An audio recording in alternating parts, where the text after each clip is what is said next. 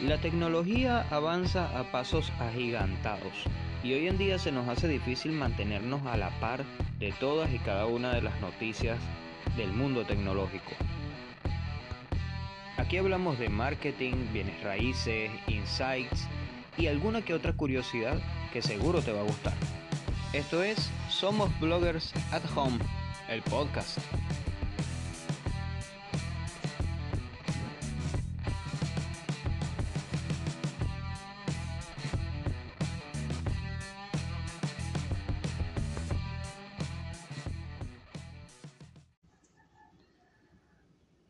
Así es, amigas y amigos, bienvenidos y bienvenidas a este primer episodio de la tercera temporada de Somos Bloggers. Un episodio y una temporada en la que hemos cambiado bastante el formato, en donde vamos a hacer esto un poquito más ameno, menos técnico y un poquito más digerible, con información muy actualizada y con información de interés, porque no solo se trata de tener técnicas para que nuestro negocio funcione, sino que también es bueno estar informado. Y tal como lo dice nuestro intro, la información hoy en día va a pasos agigantados. Eh, transcurre demasiado rápido, se nos hace muy difícil estar a la par de todos los avances tecnológicos y de todas las noticias eh, acerca de aquellos que, que nosotros eh, tengamos interés de alguna manera. Por ejemplo, para aquellos que están metidos en el mundo de las bienes raíces es difícil poder mantenerse actualizados porque no siempre te vas a abocar solamente a la materia eh, que estás ejerciendo, sino que obviamente el entorno que hay a tu alrededor también influye y obviamente no vas a necesitar solamente las noticias de bienes raíces, sino que necesitas las noticias de sucesos, necesitas las noticias de política y de todo esto. Pero bueno, en medio de este desorden mundial llamado pandemia y de todos los meses que han pasado, ya nosotros llevamos casi un año con Somos Bloggers y estoy muy agradecido eh, con todos ustedes por la aceptación, por la audiencia, por los comentarios, por los insultos. Estoy agradecido por todas y cada una de las acciones que han tenido con este podcast. Eh, sé que me he equivocado muchísimas veces, Sé que algunos episodios no han quedado exactamente como yo quisiera. Sé que a veces parece que subiera eso así como cuando lo grabo por primera vez en la mañana recién levantado y no hago ninguna edición. Sí, lo sé, lo sé, lo sé. Precisamente por eso pido muchas disculpas y gracias a los que me siguen escuchando a estas alturas. En fin, hoy vamos a hablar de algo que si bien es conocido por todo el mundo, no es tan conocido por todo el mundo. Pero ya les explico, espérense un momento. La cosa es que hoy en día todo es smart, todo. Todo es inteligente, todo. Los teléfonos, los vehículos, eh, es inteligente la cafetera, es inteligente la nevera, es inteligente todo. Todo. Absolutamente todo es inteligente el día de hoy. De hecho, si no posees algo inteligente, entonces eres alguien que está desfasado, eres alguien que es un anticuado, eres una persona que no va en favor de la tecnología, etcétera, etcétera. Y pues esta inteligencia o este concepto de smart ha evolucionado al punto de hoy en día utilizar inteligencia artificial. En un principio no era inteligencia artificial, era simplemente que se podían predecir las, los comportamientos de las personas y con base en esas predicciones las personas o los desarrolladores de este tipo de programas elaboraban en sí eh, las respuestas que estos programas te iban a dar. Pero antes de comenzar, quiero aclarar que yo no soy, no estoy en contra de la inteligencia artificial, ni mucho menos. De hecho, eh, considero que es uno de los avances tecnológicos más importantes de nuestro siglo. Eh, considero que también es, eh, que es una de las aplicaciones mucho más importantes que podemos aplicar a, una empresa, a un negocio e incluso a nuestra vida diaria. Pero bueno, en fin, la inteligencia artificial, por otro lado, también ha suprimido o reemplazado a el trabajo de muchas personas al punto de que hoy en día ya no es necesario eh, tener un agente virtual que sea una persona como tal porque puedes tener un chatbot que simule una conversación con la persona que te escribe a tu sitio web y pues eso reduciría la cantidad de personal que debes que puedes necesitar para que tu negocio funcione pero al mismo tiempo tiene un daño colateral porque obviamente no estaría generando una oferta de empleo que probablemente podría ayudar a una persona o a una familia. Pero lejos de esto, porque este es el lado negativo que muchas personas suelen ver y no con esto quiero decir que no exista, ojo, es importante reconocer que las cosas o las herramientas también pueden ser un arma en las manos equivocadas, como siempre lo he dicho, y por esta razón pues hago ese comentario para que quede claro que no es que yo sea pro inteligencia y que sea un ciego o un miope que no puede ver los contras que pueda tener este, este, el desarrollo de este tipo de tecnologías. Pero bueno, en fin, al punto que veníamos. Hoy vamos a hablar de hogares inteligentes. Los hogares inteligentes, sí, porque Hemos visto que tenemos teléfonos inteligentes, como ya dije, de la cafetera inteligente, la tarjeta inteligente, ahora todo es inteligente. Lo único que no es inteligente hoy en día es muchas personas y bueno, pero ya esto no viene al caso, eso es harina de otro costal. Pero bien, ¿te imaginas que ahora eh, en vez de eh, llegar a la casa y a las 9 de la noche del domingo tu esposa te diga, oye Pepito, mira, tienes que comprar la leche porque se acabó? Y a tu esposa no le puedes rezongar. A tu esposa no le puedes contestar porque va a agarrar y te va a lanzar el sartén y bueno, se va a formar el zaperoco. Ahora no, ahora no es necesario. Tu esposa puede seguir viendo el celular, las redes sociales, haciéndose selfies, porque ya no te lo va a decir tu esposa, ahora te lo dice la nevera. Y a la nevera sí le puedes protestar, que eso es lo más importante de todo porque la nevera te va a decir a las 9 de la noche el domingo, oye Pepito, tienes que comprar la leche que se acabó porque mañana no hay para el desayuno de los niños. Pues bien, básicamente esto es eh, lo que se diría un hogar inteligente. Pues ya hemos visto las neveras inteligentes que de alguna manera nos dicen, oye, mira, te falta la carne, te falta el pollo, te falta el pescado, te falta no sé qué, ya no hace falta que abras la nevera para ver qué es lo que falta, sino que la nevera misma te dice qué es lo que te falta allí.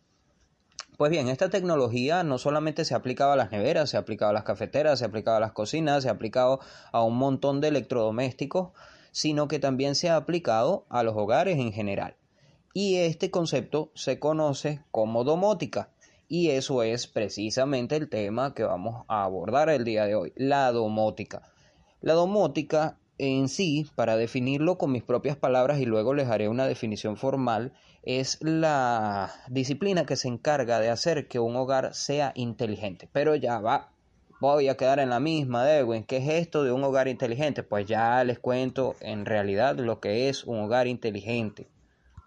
En definición formal, un hogar inteligente o smart home se define como una vivienda conformada por equipos electrónicos y electrodomésticos controlados remotamente mediante computadores, celulares, tabletas o cualquier dispositivo que esté conectado a Internet, ya sea a través de una aplicación o de un programa específico. Esta definición la pueden encontrar en semana.com y de ahí fue que la saqué antes de que digan que esta definición no es mía, porque no, no es mía. La saqué de semana.com. Entonces, ¿qué es lo que necesitas para tener un hogar inteligente? Primero que nada, Internet. Ya sabemos que Internet es una necesidad básica del ser humano, que hoy en día nadie vive sin Internet, que todos parecemos cavernícolas cuando no tenemos Internet y que bueno, Internet hoy en día es todo en nuestras vidas, al punto de que los medios de comunicación tradicionales pasaron a segundo plano volviéndose eh, en este caso los, valga la redundancia, secundarios. Porque sí, porque ahora nos comunicamos por internet para todo. Tanto así que ya no utilizamos el Bluetooth del celular y te lo pregunto, ¿cuándo fue la última vez que utilizaste el Bluetooth de tu celular? Seguramente fue hace quién sabe cuántos años, porque ahora todo lo envías por WhatsApp, por Telegram, por Facebook o por cualquier otro tipo de aplicaciones que emplean Internet para, poder eh, hacer el envío de archivos. Pues bien, básicamente eh, el trabajo de la domótica precisamente funciona así. desde nuestro celular podemos controlar distintos aspectos de nuestra casa o de nuestro hogar.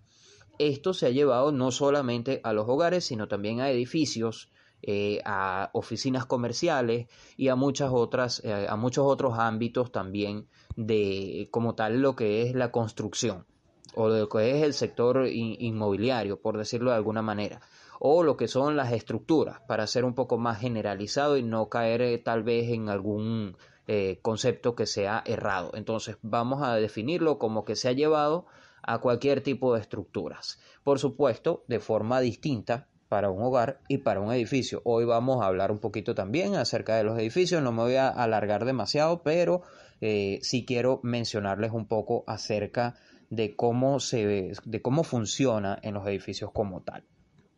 Entonces, eh, hay tipos de casas que se pueden que se pueden clasificar en la domótica. Y aquí sí vamos a entrar un poco en definiciones formales, de forma que puedas eh, entender un poco más el concepto. Están las casas confortables, eh, las casas controlables, perdón, que es confortables, controlables. Los habitantes pueden controlar los dispositivos de una manera más avanzada y eficiente que en una casa contemporánea normal. Se distinguen de estas casas controlables tres subclases. La primera, casas con un controlador remoto integrado, en donde existen varios subsistemas y aplicaciones que pueden controlarse desde un control remoto, valga la redundancia, o un panel. No hay ningún avance técnico en la implementación. Se establecen comunicaciones remotas o cableadas entre los dispositivos y la unidad de control. Por ejemplo, el control remoto integrado para el BCR y para la televisión. El segundo es las casas con dispositivos interconectados. Los dispositivos electrónicos como la televisión, la radio, los ordenadores, los altavoces, los micrófonos, la pantalla pueden conectarse unos con los otros. Esta infraestructura permite el intercambio de contenidos multimedia facilitando las actividades de entretenimiento o también las comunicaciones entre los inquilinos que están en las diferentes habitaciones de la casa existe una red de banda ancha disponible dentro de la casa en la que se utilizan tecnologías cableadas e inalámbricas.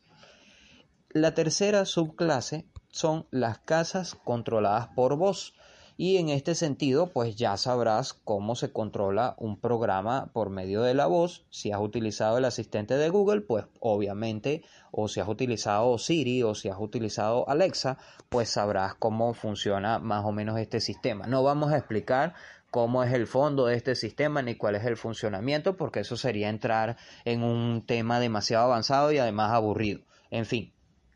Entonces las casas se controlan por voz gestos o movimiento también. Es muy similar a la casa del primer subgrupo. Recordemos que el primer subgrupo son las casas con controlador remoto integrado. la única diferencia es que la unidad de control visible se sustituye por una invisible que reacciona ante la voz de las personas, movimiento o gestos. No hay ningún problema respecto al hardware a la hora de implementación en cambio, el software es algo bastante complejo, puesto que el reconocimiento de voz o gestos tiene que ser fiable. Por ejemplo, la marcación por voz en los teléfonos. Nosotros vimos esta marcación por voz hace muchísimos años y recuerdo que yo cuando era un adolescente eh, solía utilizarla mucho porque me gustaba la idea de poder activar mis manos libres y no tener que sacar el celular del bolsillo. Pues bien, hoy en día ya eh, ha evolucionado a tener un reconocimiento de voz, ya no es simplemente enviar un comando y tratar de ejecutar ese comando como se hacía anteriormente eh, con el tono y con, con las palabras exactas como las habías pronunciado, sino que ya ahora el reconocimiento es mucho más avanzado, ya puedes utilizar cualquier tono de voz y se va a definir de acuerdo a eh, los hercios o a los decibeles que, posea la voz de, de la persona en sí. O sea que es algo que es muchísimo más avanzado como tal. Pues bien, están también las casas programables que permiten programar, valga la redundancia, la casa. Así solo será necesario el encendido, el apagado o configurar algunos dispositivos en condiciones especiales. De este grupo se distinguen dos subclases. Las primeras son las casas programables que reaccionan ante temporizadores o sensores simples. Existen temporizadores que encienden o apagan los dispositivos a una hora determinada. Por ejemplo, la entrada de un sensor en un simple termostato. Este, este controla si se enciende o se apaga según la temperatura que hay en las dependencias de la casa.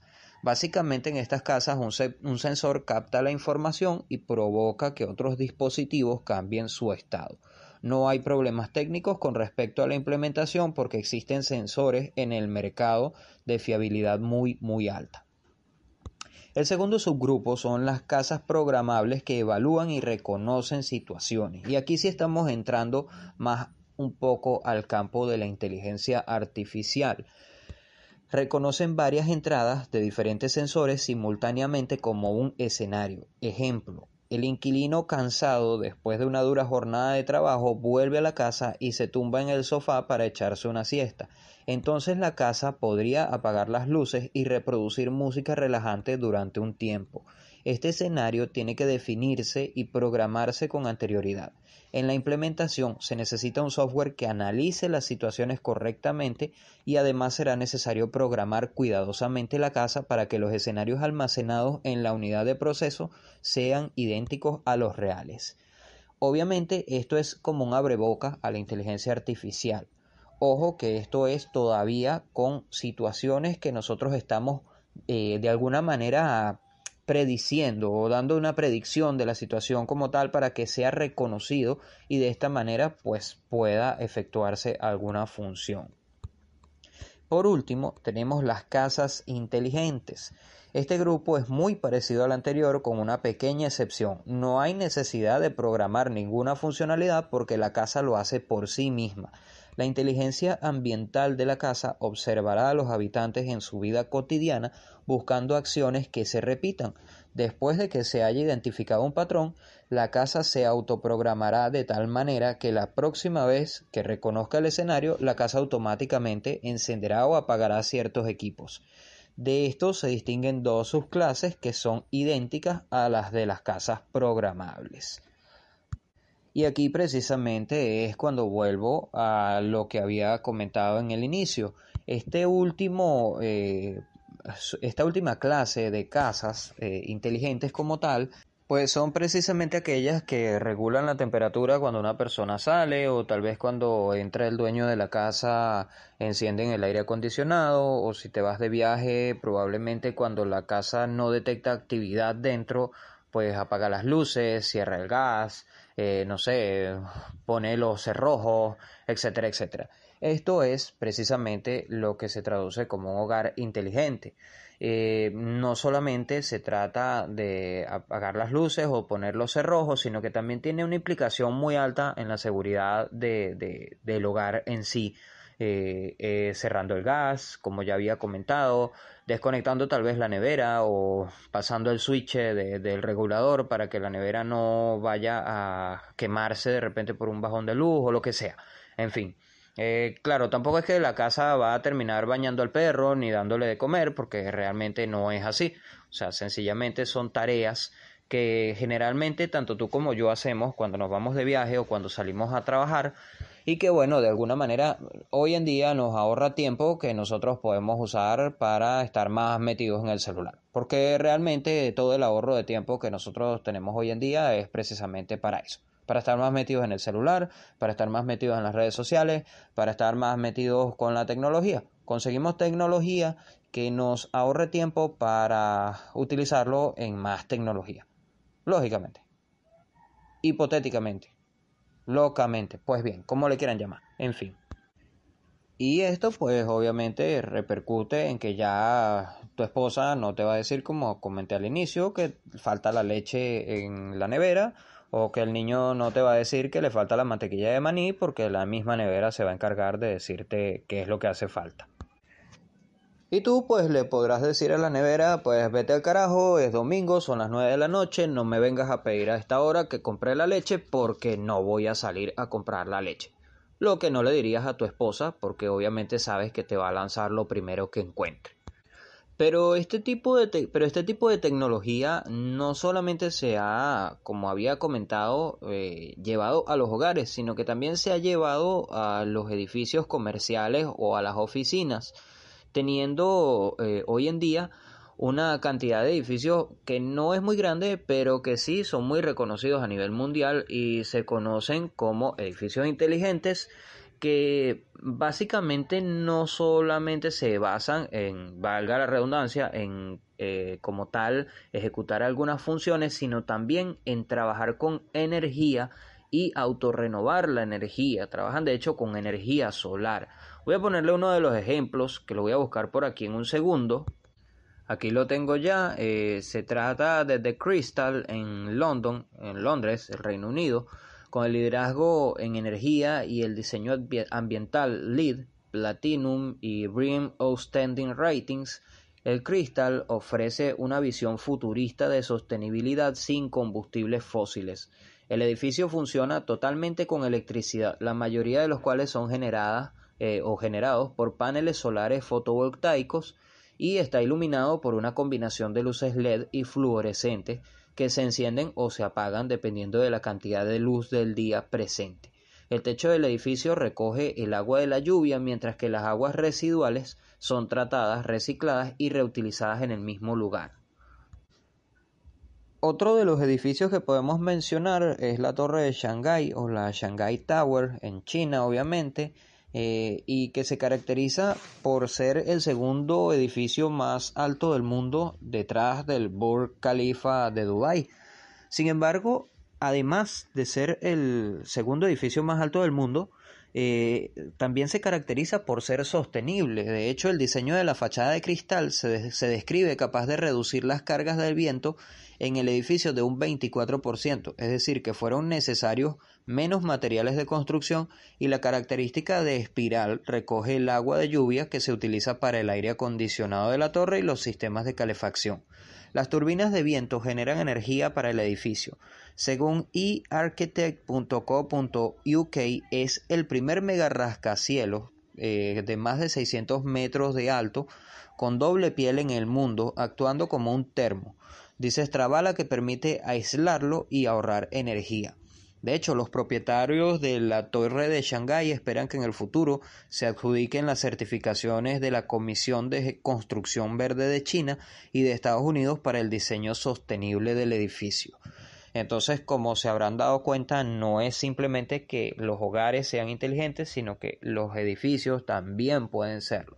Los avances tecnológicos obviamente eh, implican que de acuerdo al entorno o a donde de alguna manera se tenga que aplicar esto, pues se desarrollará un sistema tal vez distinto. No hay un estándar que pueda decirse que eh, de alguna manera se pueda aplicar, aunque sí hay algunas normas básicas que obviamente se necesitan tanto para un hogar como para un edificio inteligente, como lo son, por ejemplo, la regulación de la temperatura, lo, eh, lo que es eh, recoger el agua de lluvia eh, y lo que tiene que ver con la seguridad. Pues bueno, ya no me quiero alargar más.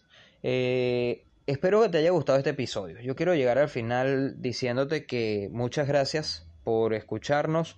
Muchas gracias por estar aquí, muchas gracias por ser oyente de este podcast.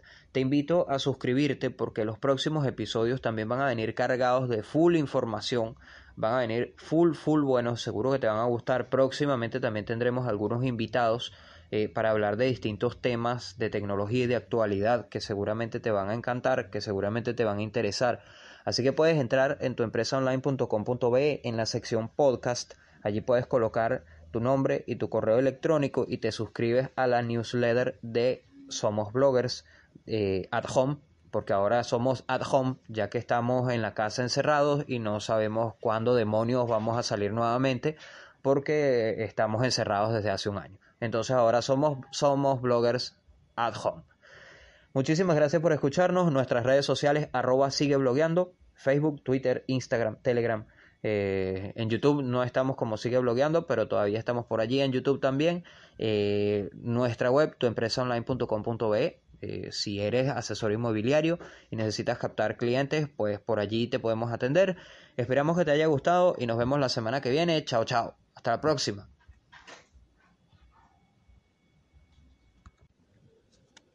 Ah, postdata.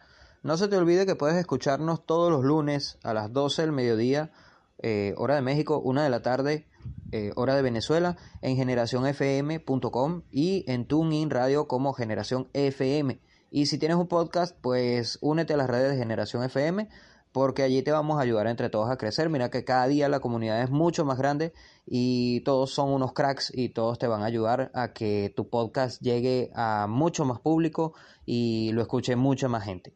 Así que nos vemos la semana que viene ahora sí. Me despido. Mi nombre es Delwin Rivas. Arroba sigue blogueando las redes sociales, tuempresaonline.com.be. Chao, chao. Hasta la próxima. Chao, chao. Ahora sí.